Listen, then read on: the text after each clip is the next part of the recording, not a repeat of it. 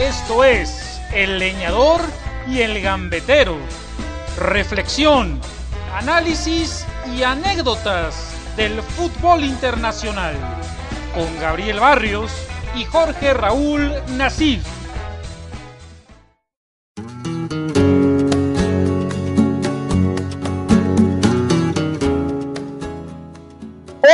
¿Cómo están? Bienvenidos a un episodio más de Leñador y el Gambetero. Yo soy Gabo y Nasif me acompaña a Susana distancia. ¿Cómo estás, Nasif?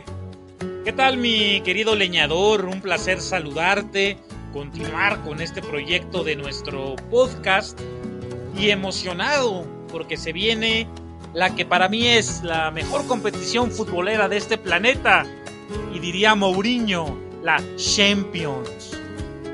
Claro, no es para menos. Yo la verdad ya estoy contando los días. Fue una de las competencias que cuando se suspendieron por la pandemia me causó mayor eh, desilusión. Y ahora que ya reinicia el 7 y 8 de agosto, pues la verdad es que estoy contento porque va a haber muy buenos partidos. Y no sé tú, pero ese saborcito de un partido a morir me gusta más porque creo que los equipos no se van a guardar nada y van a arriesgar.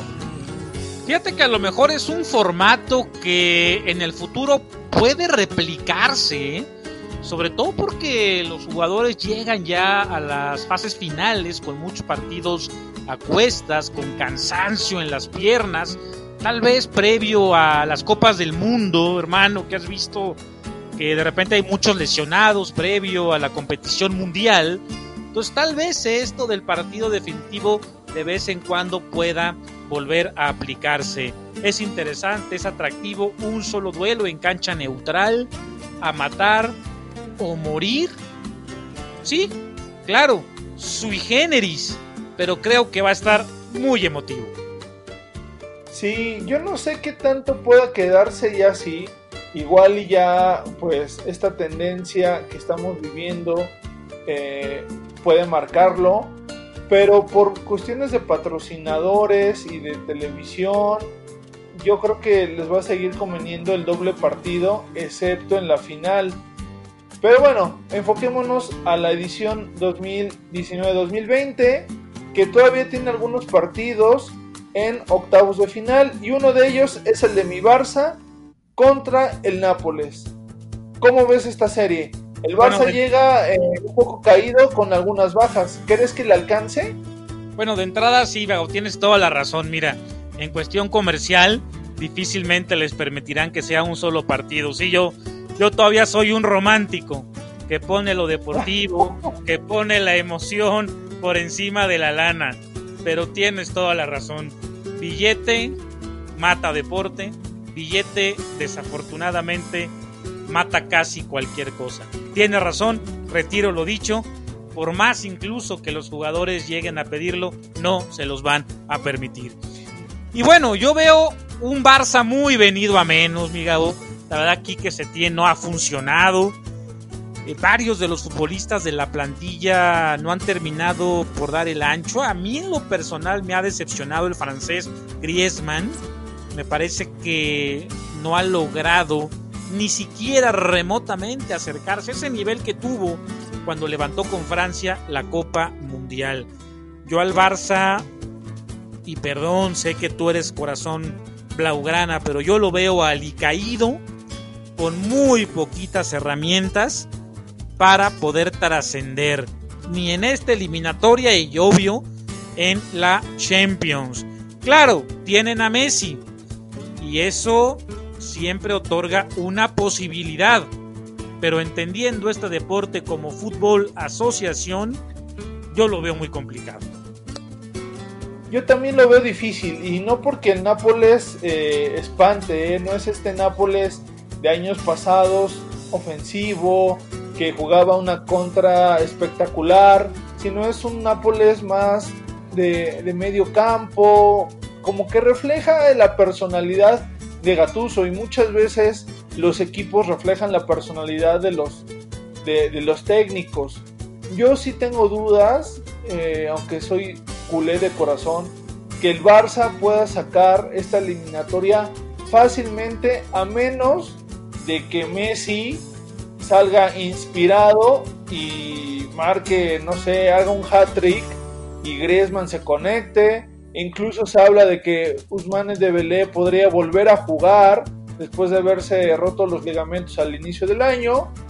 Pero medio campo y la defensa hay bajas significativas, entonces ahí es donde me entran las dudas y por eso es que creo que el Barça podría quedarse en octavos de final. Pero a ver qué pasa. Otro partido que está también en octavos de final es el del Manchester City, actual subcampeón inglés, contra el reciente campeón español, el Real Madrid. La serie está 2 a 1 a favor del conjunto de los Citizens. ¿Cuál crees que sea el final de esto? Bueno, yo veo a un City jugando muy bien. A Guardiola como en sus mejores días, lo noto además contento el Mister. El Real de Madrid, diría la Volpe, fue campeón sin convencer, ganando muchos partidos al final con diferencia de un gol, varios penales, dudosos en su gran mayoría. No le veo al, al Madrid gran fútbol para poder darle la vuelta a la eliminatoria. Para mí está muy marcada en favor del City, pero bueno, dirían algunos que el Real Madrid siempre será el Real Madrid que nunca hay que darlo por descartado. Claro, el Madrid que pues ha recuperado algunos lesionados, que como bien dices, pues ganó la liga sin un fútbol vistoso y con un Sergio Ramos como líder. Pero si no mal recuerdo, creo que Sergio Ramos está suspendido y no va a jugar la eliminatoria. Entonces, a menos de que el árbitro juegue a su favor, y aprovecho para mandarle un saludo a, José Antonio Perdiz, que es un fiel seguidor de nuestro podcast. ¡Abrazo, Perdiz! Eh, posiblemente el Madrid va a quedarse en octavos de final y yo de una vez me voy a mojar con de este lado de la llave para decir que el City va a llegar a la final. Creo que el equipo de Pep y ha aprendido que en los últimos años el esquema que ha tenido no le ha favorecido para volver a una final como lo hizo con el Barça. Con el Bayern se quedó corto. Con el City también lo está haciendo. Y en los últimos partidos de, la Premier League implementó un doble pivote, que eso es muy raro en los equipos de Pep. Eh, puso a, Rodri, el, el ex Atlético de Madrid y Villarreal, junto con Gundogan, a eh, estar ahí pivoteando y controlar las contras, porque el año pasado el Tottenham los echó a base de contras. El Madrid en su momento vapuleó al Bayern a base de contras. Entonces creo que Pep ya sabe que no todo es arriesgar y ha encontrado ese punto medio y quizá ahora sí le devuelva a una gran final continental. Oye, Machito, pero a ver, dime si estoy mal. El tema de la doble contención o incluso triple, por momentos apareció cuando dirigía al Barcelona en cuanto a que cuando este equipo perdía la pelota, que era raro, pues se agrupaban muy bien Iniesta y Xavi, que eran magníficos distribuidores de la pelota, con Busquets y los tres pues armaban un sistema de recuperación fenomenal, ¿no? ¿No era así? Eh, sí, pero apostaban más eh, por, en bueno, en sus versiones, pues digamos, óptimas, apostaban más como por un tiki-taka y juego interior. Ah, no, pero cuando la perdían, me refiero, cuando la perdían. Cuando la perdían, Iniesta, y Xavi retrasaban y descentralizaban un poquito para ayudar a Busquets y armaban una barrera que les propiciaba recuperar muy rápido la pelota. Me parece que era así, digo, su sistema de recuperación. Pues fíjate que yo ahí difiero, más bien ha sido el sistema de presión muy arriba, en el cual hacía que el Barça recuperara la pelota pues no, no antes de medio campo, o sea, en terreno rival, y de esa forma le permitía pues tener una mayor posesión y estar encima del rival. Eso era algo que le favorecía pero hoy en día, pues creo que el, fútbol pues es más dinámico, también es más físico y pues necesitas pues esa parte en el medio campo que te permita recuperar y empezar a repartir el balón. Entonces Pep ha hecho ese ajuste y creo que le ha dado le ha dado resultados. Entonces, pues bueno, hay que esperar. Eh, eso es en cuanto a esa llave. Las otras dos llaves, eh, perdón, las otras dos eliminatorias que están en cuartos, en octavos de final, ¿cuáles son? Una de ellas, París, si no, no mal recuerdo, no, es la de la ah, Juventus ah, contra el Lyon. Sí, en octavos, mm. claro, en octavos. Sí, bueno, la, la Juve siempre, siempre, siempre, siempre es un equipo para tomarse en cuenta. Ahora con un Cristiano Ronaldo inspirado, para mí, eh, Juventus clasifica cuartos. ¿Tú cómo lo ves? Yo creo que la Juve, por tener más ritmo competitivo, le alcanzará para dejar fuera a Lyon. Aunque, pues bueno, puede ser que Lyon pues salga a defender, pero yo creo que un gol no es nada, ni más de visitante, aunque esa condición pues no, no va a pesar nada con, sin, con la afición pues a puerta, bueno, ahora sí que el estadio puerta cerrada, yo creo que la Juventus debe de ganar.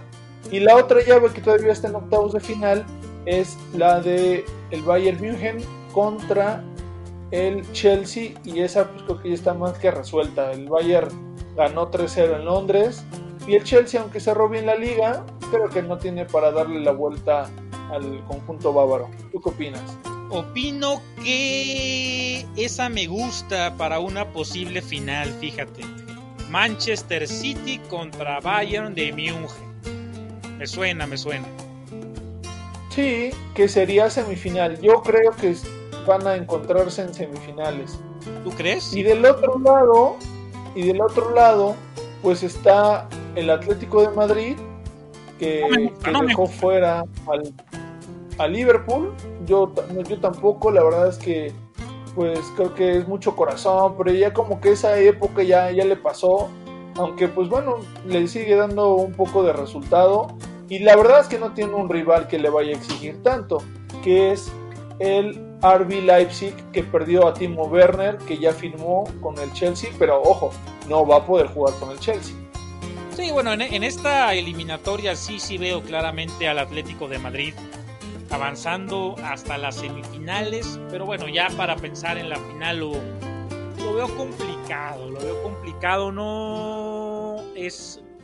A ver, no es que yo tenga algo en contra del Atlético o del Cholo Simeone, simplemente no me gusta su estilo tan amarrete, teniendo además buenos jugadores como para poder plantear partidos de diferente manera no me encanta el poco fútbol, la poca posesión, jugando como si fueran un equipo chiquititito cuando no lo son.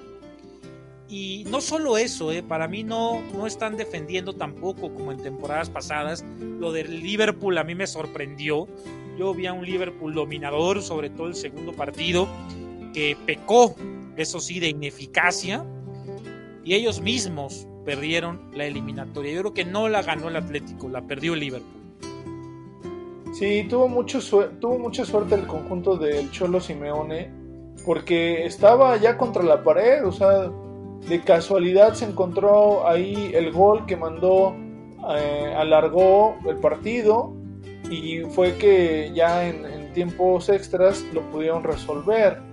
Pero yo veo al conjunto del Cholo, pues sí, sólido, pero como dices, una defensa que no está tan probado, tan fuerte como era años antes cuando estaba Godín y que hoy en día, aunque está el otro uruguayo, José Jiménez y Dejan Savic, eh, pues tiene ciertas, ciertas debilidades. Pero no hay que recordar que Jan Oblak es de los mejores porteros hoy en el mundo. Entonces, creo que eso hace que el Atlético de Madrid sea favorito para llegar a la semifinal del otro lado de la llave y estaría esperando al ganador de la serie Atalanta contra París Saint Germain. Yo soy un enamorado del Atalanta, pero quiero escucharte primero a ti. Es todo lo contrario al Atlético de Madrid, todo lo contrario. No tienen un plantel vasto como el del Atlético y sin embargo optan por intentar una agradable, a ras de césped, con posesión de la pelota, con creatividad ofensiva. Oye, han, hecho, ¿cuántos? ¿98? 98, 99 goles en la Serie A.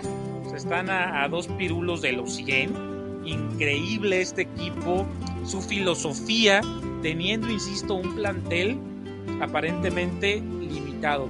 A mí también, a mí también me gusta mucho el Atalanta. Quisiera que pasara sobre el Paris Saint Germain y creo, creo que se van a imponer. Yo también coincido contigo, 98 goles al día de hoy. Hoy es viernes, mañana es el último partido de la Serie A y posiblemente lleguen a 100 goles. Si llegan a 103, que lo veo difícil, que metan 5 goles al Inter, serían el equipo más goleador de Europa. Pero para el presupuesto que tienen, llegar a 100 goles, pues hombre, la verdad es que es algo llamativo y que el Bayern Múnich y el City sean los otros equipos que llegaron a los 100 pepinos, pues es esperado por, por todo lo que invierten año con año. Pero el Atalanta, hermano, es justo esos equipos que de los románticos, ¿no? Como el fútbol que nos gusta ver, que prefieren ganar 5-4 a ganar 1-0. Entonces, eso siempre va a ser más agradable, que echen el corazón, que vayan a, sean propositivos. Y creo que el Paris Saint Germain, con la baja de Mbappé, de Di María por sanción, eh, y que pues vienen también sin un ritmo. Hoy, por ejemplo, se fueron a la prórroga y se veían, la verdad, pues muy faltos de ritmo y no van a tener otro partido hasta el 12 de agosto, que me parece que es el, el juego. Entonces, creo que el Atalanta, por este ritmo que llevan 17 partidos sin perder por liga italiana, puede ser que por ahí se llegue a colar incluso hasta la final. Aguas, ¿eh? creo que sí nos gustaría. Mira, hemos olvidado, la parte económica nos ha hecho olvidar que el fútbol es un espectáculo, así que palmas, ovaciones para los equipos que todavía entienden el fútbol precisamente como un deleite para la afición. Mira, yo la verdad ya voy a ir al grano. Atalanta, Man City, la final. Es tiempo en esta temporada totalmente atípica de que el buen fútbol, el propositivo, no el amarrón, el vamos a salir a jugar, a, a ser titubeantes, no, el fútbol total, como lo propuso Johan Kroll, que posteriormente hablaremos de él en un episodio de Leñador y Campetero, yo apuesto ya por Manchester City contra Atalanta. ¿Y tú? Buena, buena final, buena final. Dices que no se pueden enfrentar el Munham con el City. O sea, ya está calendarizado. No. No se pueden sí, enfrentar. Híjole. Mira, Miungen, Miungen Atalanta o City Atalanta, cualquiera de las dos. Muy bien, muy bien. Eso eres, eres de los míos. Nos gusta el fútbol, el fútbol alegre. Sí, entonces, pues bueno, para los amigos que nos escuchan, hay que explicarles que estos encuentros de octavos de final se jugarán todavía en la casa de los equipos que reciben, en este caso Barcelona, Bayern, Manchester City y eh, Juventus. Y ya los cuartos de final, como semifinales y final, se jugarán en Lisboa. ¿Por qué Lisboa? Porque Portugal fue uno de los países menos afectados por la pandemia. Entonces, aunque se va a jugar sin público, están las condiciones como para una burbuja, así como lo está haciendo la NBA, eh, para pues guardar eh, la sana distancia y preservar la salud de los jugadores. Y así también ocurrirá con la Europa League, que esa pues bueno, no la vamos a, tratar, pero también hay algunos equipos interesantes y ojalá que el Wolverhampton de Raúl Jiménez pueda llegar lejos, enfrentará al Olympiacos y la eliminatoria está 1 a 1. Oye, dices Olympiacos y me acuerdo de dos personajes uno que de Neri. Bien. No, bueno, fíjate, no, no me acordé de Neri. Me acordé de Víctor Borba Ferreira Rivalda. Ándale. Ídolo Blaugrana, ¿no? Jugadorazo. Antecesor de Ronaldinho con la número 10.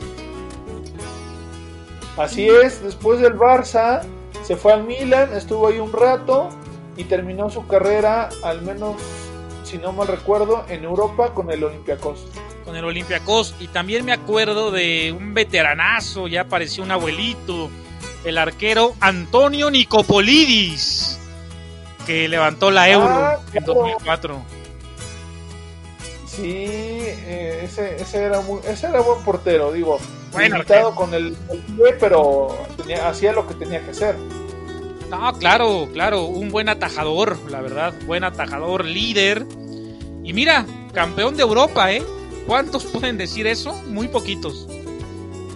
Muy poquitos, exactamente. Pues a ver si se cumplen nuestros pronósticos. Invitamos a los amigos que nos escuchan que nos digan eh, quién creen que ellos va a llegar a la final en Lisboa y por qué. Gambetero, un gusto poder departir contigo a distancia. Muchas gracias por conectarte. Qué gusto, mi querido chamaco. Te mando un abrazote, paparrú. ¡Suerte, gitano! Pues síganse cuidando mucho y nos escuchamos prontísimo en una edición más de Leñador y el Gambetero. ¡Hasta la próxima! Pues. Esto fue El Leñador y el Gambetero con Gabriel Barrios y Jorge Raúl Nasif. Escúchenos en la emisión de la siguiente semana.